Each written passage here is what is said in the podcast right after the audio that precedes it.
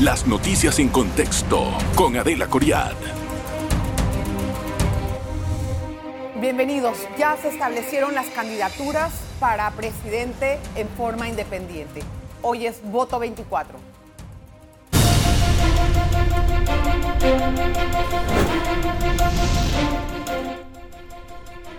Y quedó electo el señor Melitón Arrocha, que sacó 157 mil firmas aproximadamente y ahora está con nosotros para presentarnos cuál va a ser su plan de trabajo, cuál va a ser su estrategia y cómo piensa llegar a la presidencia, porque también ahí hay que tomar en cuenta que vienen otras, otros retos, otros desafíos, especialmente, digo, con 10 candidatos. Bienvenido, señor Melitón. Gracias. Adelita, muchísimas gracias por la invitación.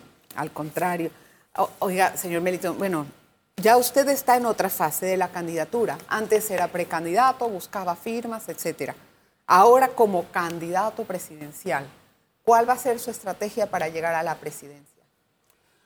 Bueno, digamos, la estrategia general es sintonizar con el pueblo panameño que nos escucha a través de tu programa. Eh, decirle no solo cuáles son los problemas y demostrar que somos la verdadera oposición al gobierno, sino además empezar a delinear cuál es una hoja de ruta de gobernabilidad y cómo vamos a resolver los problemas que aquejan al pueblo panameño y en plantear la solución de los problemas que aquejan al pueblo panameño que sean de forma pragmática, que estén encuadradas en un presupuesto, que sean reales esas soluciones y no venir aquí a plantear eh, una cantidad eh, de, posibilidades que vamos a ofrecer en el plan de gobierno que después son irrealizables. Quiero, quiero resaltar la figura de la vicepresidenta, Aida Michelle Maduro. Ella, ¿por qué? ¿Qué relación hay? ¿Cómo llegó a ella? Bueno, lo primero es que exige la Constitución, ¿o qué, le pide la Constitución a todo candidato a la presidencia de la República? Que uno designe una persona que esté en capacidad de hacer gobierno en la eventualidad de que haya una ausencia temporal o permanente del presidente de la República. Entonces la idoneidad era un tema muy importante. Aida Michel ha demostrado ya por varias décadas, le ha demostrado al país que ella es una persona idónea, ha sido presidente del Sindicato Industrial de Panamá, del Consejo Nacional de la Empresa Privada, ha sido presidente de uno de los pocos centros de pensamiento de la República de Panamá, del CICIP, con lo cual ese era, digamos, el primero de los temas. Eh, el segundo de los temas era, bueno, listo, pues ya tenemos una persona que es idónea, eh, tenemos una persona que, gracias a Dios, eh, puede hacer gobierno desde el principio. Vamos a ver cómo balanceamos la posición eh, desde la perspectiva de género. Siempre desde la perspectiva de género es importante contar en las decisiones importantes con una persona que te balance. En este caso, aportar a una mujer a la nómina, nosotros considerábamos que, que es en extremo importante. ¿Cómo llegó a ella? ¿Qué relación hay entre ustedes dos? Bueno, yo he sido ministro de Comercio e Industria, viceministro de Comercio Se conocen Exterior. de labor política. Le he tenido una profunda admiración a ella.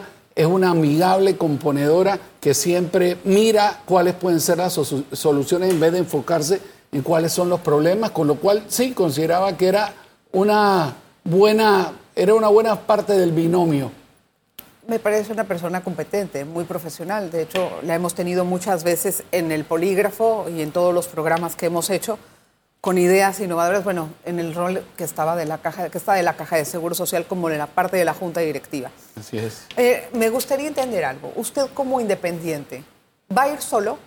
¿Qué va a hacer? ¿Cuáles son sus planes para poder hacer alianzas? No sé si las tiene pensadas. Adelita, eh, discutamos un segundo qué es el concepto independiente. Uy, sí, porque a mí me tiene que convencer, porque yo lo todavía lo veo No, es que yo no soy independiente.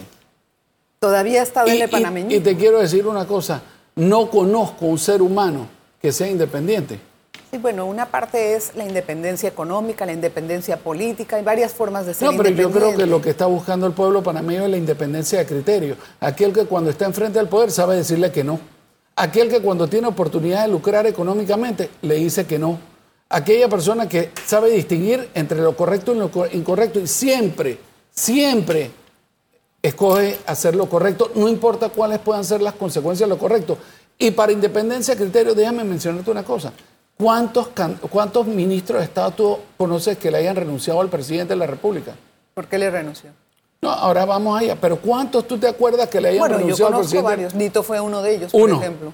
Pues yo te puedo decir que de los que yo sepa. De los que se sepan las razones verdaderas, son pocos, pero renunciados hay muchos. No, renunciados es una cosa. Y que hayan renunciado por su propia voluntad, que yo recuerde son dos. Eso, te lo comento, es porque habla de la independencia de criterio, del carácter.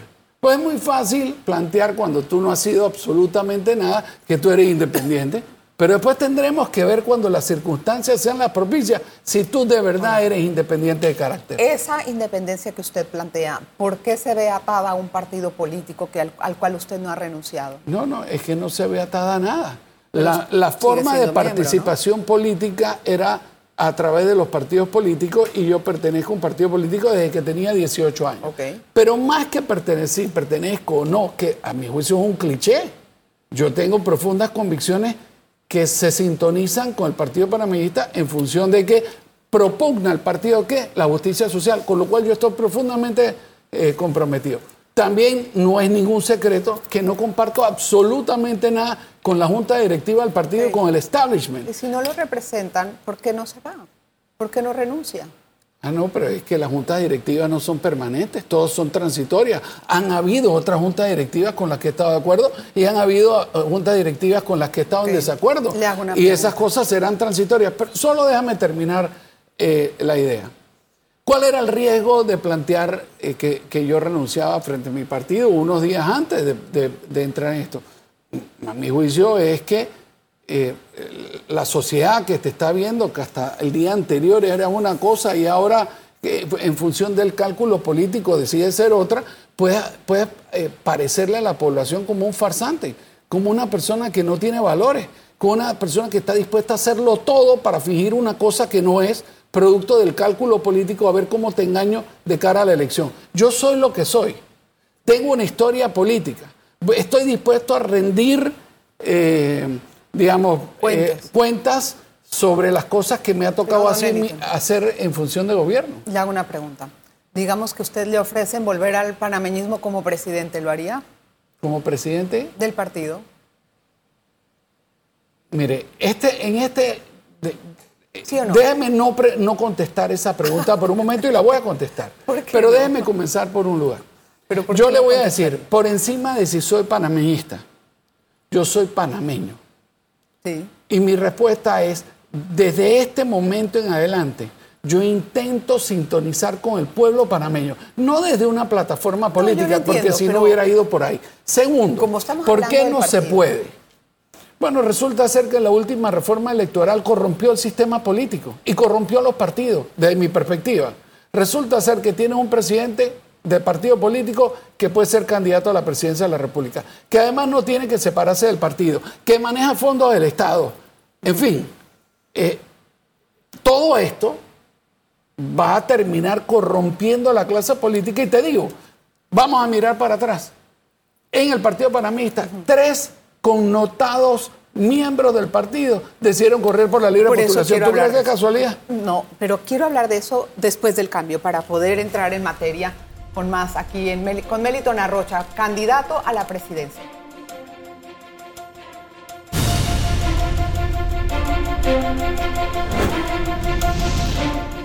Oiga, gracias por estar en sintonía. Hoy estoy con Melitón Arrocha. Me pasó en la pregunta pasada. Mm, pero sí le gustaría volver al panameñismo como presidente. No, en este momento esa no es mi agenda. Te voy a dar una infidencia. El acuerdo con mi esposa es que este es el último ciclo electoral en el que participo activamente de política. Electoral, este más no en política. Bueno, política es un poco difícil anticipar qué es lo que va a hacer. Yo estoy infectado por el virus de la política, con lo cual seguiré. Ahora, ¿cuánto a usted le costó su campaña? Mira, en este momento no tengo exactitud. Casualmente estamos cerrando el, informe, pero te puedo decir de una vez mucho más de lo que debería haber sido. Es un proceso loco, 350 días de, que han sido 350 primarias. Eh, el diseño de este proceso hace que el componente económico sea muy desgastador. Pero entonces, ¿cuánto? O sea, más de lo, me dice, más de lo que debería de haber sido, ¿qué es lo que debería de haber sido? ¿Cómo lo estaban midiendo? o sea, A ver, yo, lo que te puedo decir es que ha sido una cantidad significativa. No tengo el detalle, en este momento no te puedo decir.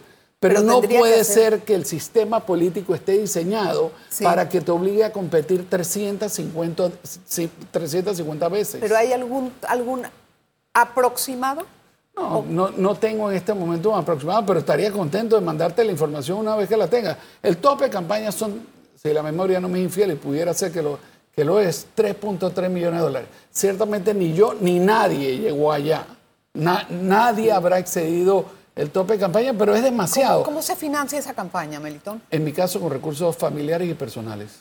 En mi caso, yo no sé en el de los demás. ¿Y qué porcentaje del panameñismo cree usted que se identificaría con su figura en, el, en la papeleta? Más de lo que todo el mundo cree. Usted, usted Más de se lo siente que como un Martín en, en, una situación No, yo no me siento como nadie, yo me siento como yo. Es como un ejemplo para mí. Sí, sí, no, la analogía podría ser válida, pero mi respuesta es hay una cantidad importante del panameñismo que antes de que iniciara eh, mi, esfuerzo por la libre postulación me dijo que me apoyaba, que me entusiasmaron a que corriera dentro de la primaria del partido eh, y en ese momento pues era muy evidente que el licenciado Blandón iba a correr. ¿Y no le quiso hacer sombra? No, lo que pasa es que las condiciones en función de la ley electoral no lo permiten. Es imposible. 40% de reserva. ¿Cómo tú haces si tú quieres ser candidato a diputado y me vas a apoyar a mí y viene una instrucción del Directorio Nacional que van a reservar tu candidatura porque decidiste que me vas a apoyar pero a mí? Pero usted quería ser presidente, no, no candidato a diputado. No, claro, pero la estructura ah, se realiza con la gente, por supuesto. Las reservas es un duro golpe a la democracia. Bueno, eso es lo que, eso es lo que plantearon los partidos políticos cuando llegó el código al Tribunal Electoral. Y, los partidos políticos A la Asamblea. ¿Quién controla la Asamblea en los partidos políticos? La Junta Directiva. Pero la Junta Directiva le ha dado la espalda a su membresía. ¿Cuáles serían las prioridades de su propuesta presidencial? ¿En qué se va a enfocar, dígame, tres temas fuertes? Bueno, te voy a decir cuatro. Primero, la lucha contra el narcotráfico. ahí me quiero este país está perdiendo la lucha contra el narcotráfico Mucha parte de la población lo sabe y, la, y hay una parte que vive de espaldas a esa realidad. La segunda, vamos a tener un plan de, reactivación económica importante centrada en el, en el empleo. El empleo como el, principal herramienta para la lucha contra el narcotráfico. Porque una sociedad que está bien empleada y que gana dinero no recurre a actividades ilegales para mantener su estado de vida. La tercera, la salud. No podemos seguir con lo que el gobierno nacional le está planteando al país. la indolencia, el, darle la espalda. Como el Nicolás Solano hoy creo que es el onceavo día que está en paro porque hace una, falta una pieza de un aire acondicionado para poder realizar eh, eh, cirugía. ¿Cómo es que lo oncológico tiene que estar batallando contra las, las, planillas ocultas en la Asamblea de Diputados porque no tiene suficiente presupuesto? esas prioridades las tenemos que invertir, tenemos que darle más presupuesto a la salud y tenemos que quitar planilla de la Asamblea Nacional. ¿Cómo va a luchar contra el narco? Quiero saber cuál es la estrategia. Bueno, la primera es, vamos a establecer dentro del Consejo de Seguridad Nacional y con un apéndice en cada uno de los estamentos de seguridad del Estado, una, eh, una comisión que se encargue de darle seguimiento a todos los pandilleros. Vamos a establecer... ¿Cómo eh, así? Explícame. Bueno, eh, Hoy los pandilleros... ya está la DIG con eso. Sí, pero no hay una comisión centralizada que le da seguimiento al tema. En el Consejo de Seguridad se tiene un miembro de cada una de las de los estamentos de seguridad. pero no hay una comisión especializada cuya única labor sea darle seguimiento a esto. Por supuesto, entonces, ¿qué es lo que estamos viendo? Todos los días amanecemos con cosas que hace una década atrás. Déjame nada más terminar. Sería un escándalo social todos los días hay un ajusticiado o varios ajusticiados. Hace unos fines de semana atrás hubo 12 ajusticiados en el país. Eso lo estamos normalizando, Adelita. Eso se va a terminar. quiero entender, ¿qué va a hacer esta comisión dándole seguimiento a los pandilleros? ¿Para qué le va a dar seguimiento? Eh, Explíqueme. ¿Cómo que para qué? Para meterlos presos, donde tienen que estar, por supuesto, y eso requerirá de una coordinación entre los estamentos que recupera, recaban el acervo probatorio y los estamentos judiciales que tienen que judicializar las pruebas que se recaudan. Te, voy a decir más. O sea, vamos a ver dentro del sistema bancario cómo fluyen todos esos fondos que, son captados por el sistema bancario a espaldas de esto pero tenemos que judicializarlo y tenemos que ver eso y, tenemos que ver cuál es el impacto de todo esto. ¿En cuánto tiempo usted cree que puede estructurar ese plan? Que la, ciudadanía va a poder ver un resultado ah, como usted explica. Bueno, hay que recordar que el narcotráfico no solamente son las pandillas, ¿verdad? Hay que recordar que hay un componente importantísimo y activo en la política. Quiero saber cómo le va a hacer ahí. Bueno, ¿cómo le voy a hacer? Voy a comenzar con la segunda parte de tu pregunta. La primera, la segunda parte de tu pregunta es, nosotros no vamos a apoyar a ningún candidato de ninguna naturaleza que haya tenido, tenga o pueda haber tenido alguna vinculación con el narcotráfico. Te quiero decir, la, todos los partidos políticos, estoy seguro de lo que te digo, tienen algún candidato que está siendo financiado hoy por el narcotráfico. Y, lo que ¿Usted puede identificarlos? Yo no tengo las pruebas, pero para mí es muy evidente algunos de ellos en función del el gran caudal económico y en función de que nadie tiene idea de la procedencia de esa cantidad de recursos que se están gastando en política en el día de hoy.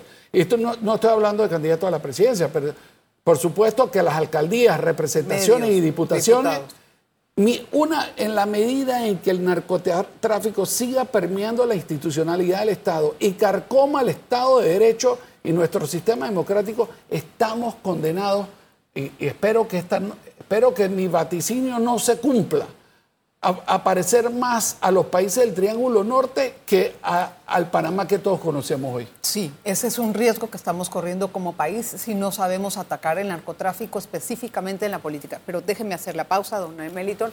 Vamos a regresar con otras propuestas. Lo que nos dé tiempo, vamos a analizar hoy.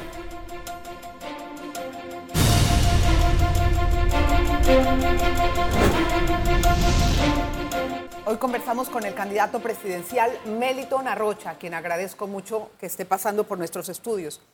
Para concluir con el tema del narco, don Meliton, el narcotráfico ha permeado la sociedad de una forma en que no nada más es un miembro de la familia el que está metido en eso, sino que ya se ha vuelto un asunto de complicidad.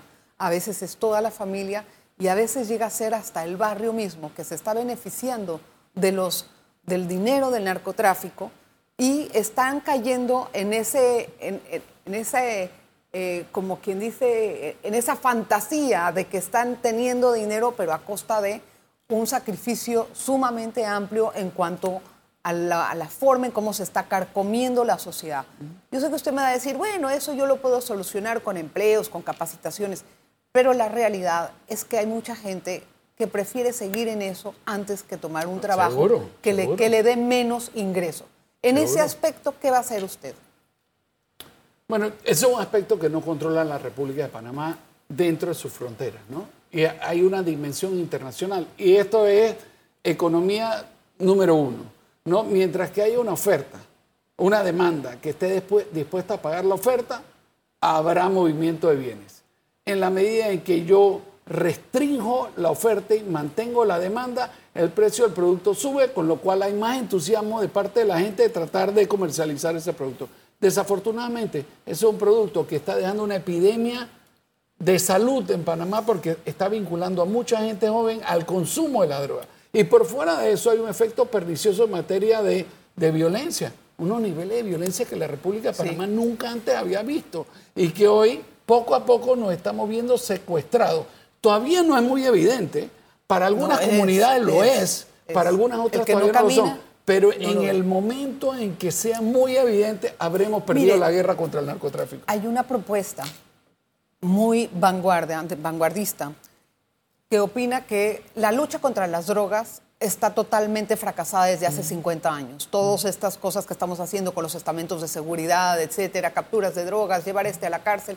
Vaya usted a Estados Unidos, vea cómo están todos los capos y la droga paró. No. ¿Usted nacionalizaría las drogas? No, no, y te voy a contar por qué.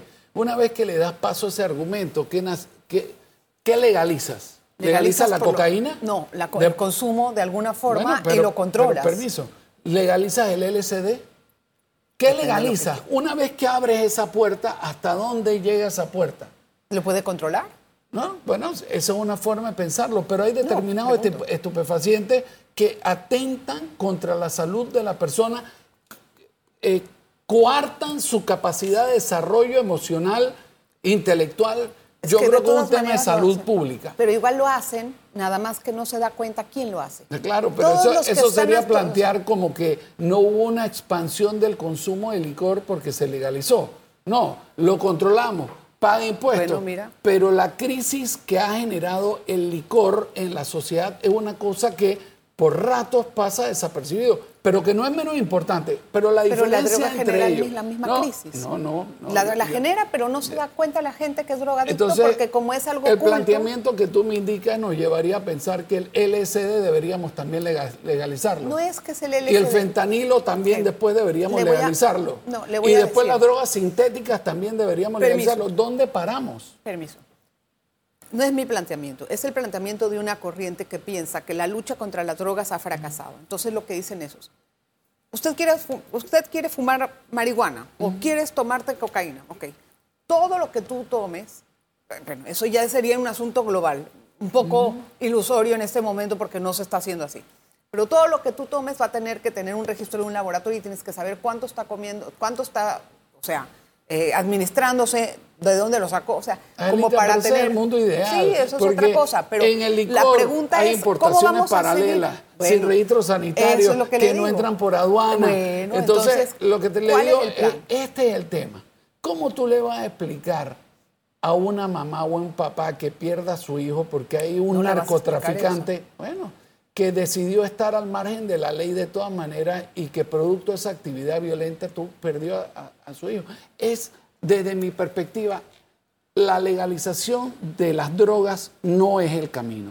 Ese no es el camino. Hay, hay que ser racionales, hay que reforzar el sistema de salud y entender que el que la está consumiendo no es un delincuente, el que la está consumiendo es una persona que tiene un problema de salud pública que hay que atenderlo de esa manera pero con los narcotraficantes hay que ser implacable, hay que devolverle el Estado de Derecho a la sociedad, hay que devolverle la seguridad y no podemos ser rehenes de cuatro malhechores, cuatro avivatos que nos tienen a todos secuestrados o que vamos en el camino de que nos tengan a todos secuestrados. Bueno, estamos en un paso importante porque a medida de que el narcotráfico siga eligiendo algún tipo de figura política, eso usted sabe que después se paga con favores. Pero por supuesto, Las pandillas Ahora vamos las a regresar. Pandillas, las pandillas, perdón, Melitón, las pandillas soportan o apoyan a ciertos candidatos que después les piden favores. Pero mira la locura esta, mira la locura esta.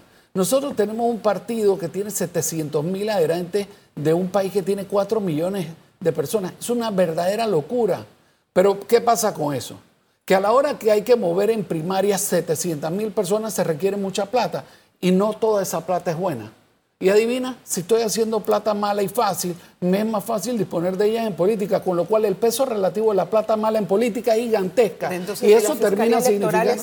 No, pero es que es imposible. Mira, la Fiscalía Electoral tendrá que ver de dónde vienen los recursos de los narcotraficantes. Si tenemos al órgano judicial, el Ministerio Público, que lo está tratando, lo que tenemos que hacer es reducir el tamaño de la política. Nosotros tenemos que tener partidos que sean razonables con el tamaño de nuestro país. un tope a los partidos? O, lo que puedes hacer es que sean verdaderos PRD o verdaderos panameñistas. Eso no se puede definir así. Pero yo te puedo explicar por qué sí. Aquí lo que hay es unos partidos políticos que te van a buscar a ti para que tú te inscribas a votar por mí en las primarias sin que tú seas panameñista. No tiene ningún contenido ideológico. Es simple y sencillamente el oportunismo del candidato inscribiendo el partido. ¿Eso pasó ahorita? Sí, lo ha pasado desde hace mucho tiempo. ¿Y qué pasa con esto? Le hacemos un flaco favor a la democracia, que la obligamos a, tener muchos recursos y eso nos compromete con el narcotráfico. ¿Cuáles son los principios éticos que guían sus decisiones? Mis principios éticos son eh, haz el bien y no mires a quién, en que no hagas aquellas cosas que no te gustaría que te hicieran a ti, en que el bienestar común tiene que estar por encima del bienestar particular, eh, entre otros, ¿no? Entre otros. La última pregunta más o menos eh, cuáles, cuáles son las cosas que considera fundamentales para su vida. Bueno, a ver. Rapidito. Yo considero para mi vida eh, que vivir en paz es muy importante. Que para vivir en paz hay que estar en paz con la familia. En que mis hijos son lo más grande que existe en el mundo para mí. De que hay que hacer las cosas bien y que aunque sean difíciles y tomen mucho esfuerzo, eso se va a ver, eh, va, a rendir dividendos en el largo plazo, de que no hay que apostarle a las cosas fáciles e inmediatas y que el trabajo es lo que te va a definir a ti como ser humano en el futuro. Gracias, don Meliton, por estar con nosotros en el contexto. Le aprecio mucho que Muchas haya venido su asistencia y gracias a usted. Nos vemos mañana.